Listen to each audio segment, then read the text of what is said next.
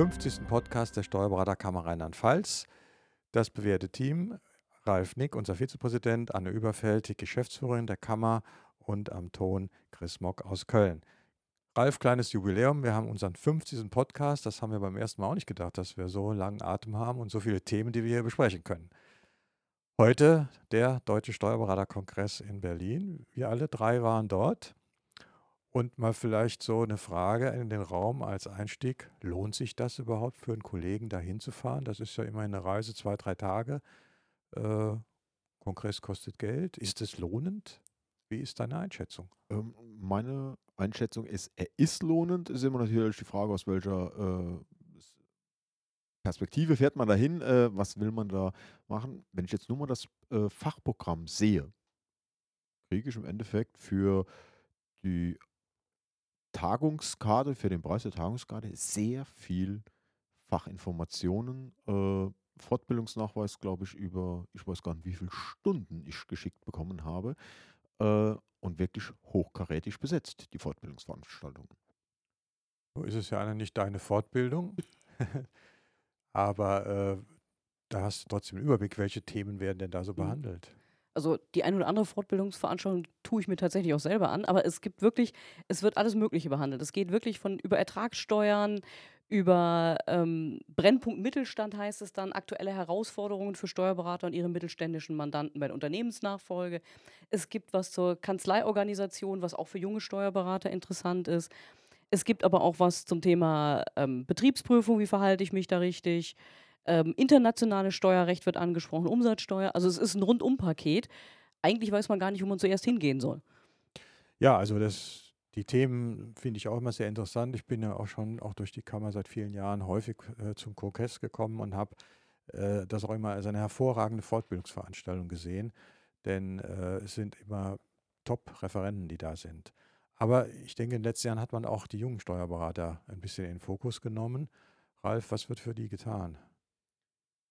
Ja, zum einen haben wir, äh, werden die Jungen durch ermäßigte äh, Tagungskarten, sage ich mal, äh, angelockt. Soll ein Anreiz sein, zu sagen, okay, äh, ihr bezahlt ein bisschen weniger und dadurch merken dann auch mal die Jungen dazu sagen, wow, äh, das ist doch mehr als wie eine verstaubte Altherrensitzung.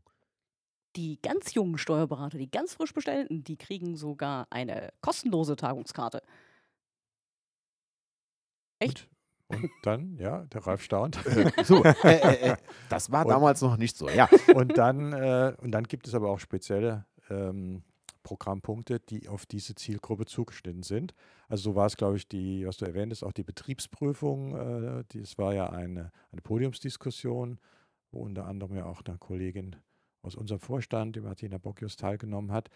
Ich bin zwar kein ganz junger Steuerberater mehr, aber ich habe mir das dann doch auch mal angehört, äh, allein schon aus dem, aus dem Interesse für das Thema Betriebsprüfung. Und ich muss sagen, das war eine hervorragende Veranstaltung äh, mit einem Moderator, der immer die Themen besprochen hat. Und dann hat die Runde äh, aus der Praxiserfahrung gesprochen. Was passiert in der Praxis? Wie sieht das aus? Und äh, man hat auch das Feedback gemerkt. Es kamen viele Fragen von den jungen Kollegen, ähm, das ist sehr gut angekommen. Ich fand, das war eine ganz hervorragende Art, so einen Vortrag zu machen. Nicht einseitig einer lädt vor, sondern es kommt aus der Praxis für die Kollegen. Gerade dieser Vortrag, diese äh, Veranstaltung hat auch wirklich dann Jungen, ähm, denke ich mal, mal die Angst genommen vor der BP. Äh, wie begleite ich so, äh, so eine Betriebsprüfung von wirklich von Anfang bis Ende? Äh, es wurden Fragen gestellt, wie gehe ich mit schwierigen Zeitgenossen um? Äh, Seiten der Verwaltung oder so, äh, welche Rechtsmittel habe ich und ich denke mal, für viele junge Kollegen, auch die jetzt schon einige Jahre vielleicht äh, aktiv sind, äh, wurden gewisse Ängste und Hemmnisse genommen. Ja, ich denke auch, das waren, waren sehr gute äh, Erfahrungen, die da weitergegeben wurden. Nun gibt es ja auch ein schönes Rahmenprogramm. Eben, äh, das sogenannte Netzwerken soll ja nicht zu kurz kommen genau. bei so einem Kongress. Da gibt es ja für die jungen Steuerberater vor dem eigentlichen Begrüßungsabend an dem Sonntag, gibt es da nochmal extra so eine Stunde, anderthalb Stunden, wo sich die neu bestellten Steuerberater treffen können, um sich untereinander nochmal auszutauschen. Denn viele kennen sich ja von den Kursen, die sie besucht haben zur Vorbereitung. Das gibt es dann vor dem Begrüßungsabend am Sonntag und dann, wie gesagt, folgt ja so ein Begrüßungsabend und ein Gesellschaftsabend und der ist auch mittlerweile nicht mehr steif, sondern war ja ganz locker, ne?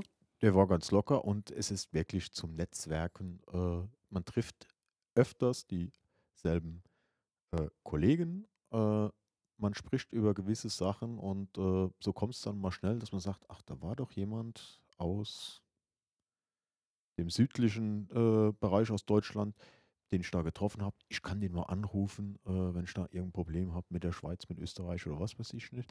Äh, das Man lernt sich Netzwerken- kennen dabei. Ja, genau. ja, ja. Und das ist, denke ich, das ist auch ein Aspekt, den man nicht unterschätzen sollte. Dann wird die, der Kongress wird ja begleitet von einer Art Messe. Das heißt, es sind ja bestimmt, ich schätze mal, 30 Aussteller, die im, im Maritim in äh, Berlin Stände hatten. Das geht von DATEV über Versicherungen, über Webseitenersteller äh, bis hin zu Fachliteratur. ja, Fachliteratur, Softwarefirmen. Ralf, wir sind ja mal so ein bisschen teilweise gemeinsam über die Stände gebummelt. Und ähm, bei DATEV hatten wir dann auch Gelegenheit, mal äh, doch intensiver auch Gespräche zu führen, was sonst ja nicht immer so von der Zeit her funktioniert. Ja, zu, zum Beispiel bei der DATEV hatten wir die Gelegenheit mit dem Vorstandsvorsitzenden Dr. Meyer Genau. äh, mal das Thema, das die Kollegen bei der DATEV äh, umtreibt, äh, Plattformstrategie, äh, Bürgerportal, Bo- Bürgerportal.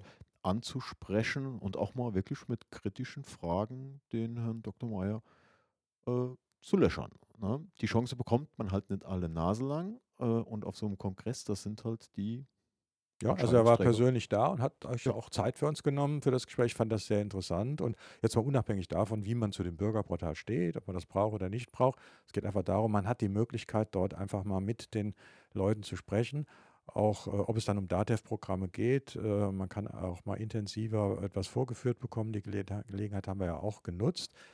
Aber äh, wir hatten auch andere Software, äh, kleinere Softwaregeschichten.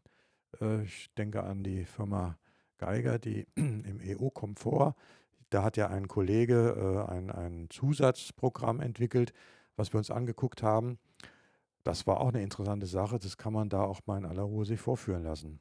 Ganz genau, das sind Themen oder Produkte, die man vielleicht sonst nur mal mit einem Werbeflyer oder einer Werbemail bekommt.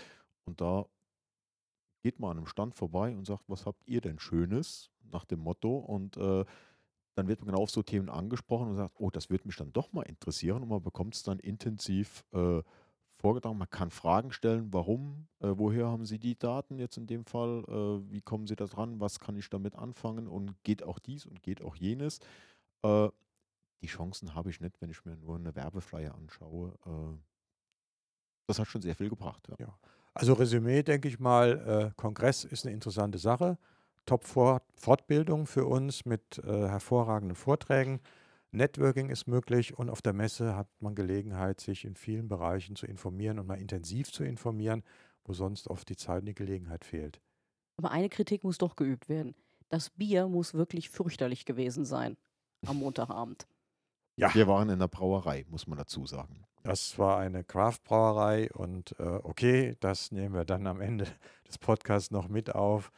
Äh, das war in der Tat, hat mir auch nicht so gut geschmeckt. Aber die Veranstaltung an sich, das kann man aber sagen, war eine runde Sache äh, in, dieser, in dieser Halle. Äh, sehr schön auch getrennt die Musik und man konnte sich unterhalten äh, mit dem Bier. Okay. Wo du so eine Biertrinkerin bist. Ja, eben. Deswegen dachte ich, ich mache darauf aufmerksam. Ah, Gut. Okay, das war der Steuerberaterkongress 2018 mit den Informationen dazu. Ich danke euch für diesen Podcast und bis zum nächsten Mal. Tschüss zusammen. Und tschüss. Und tschüss.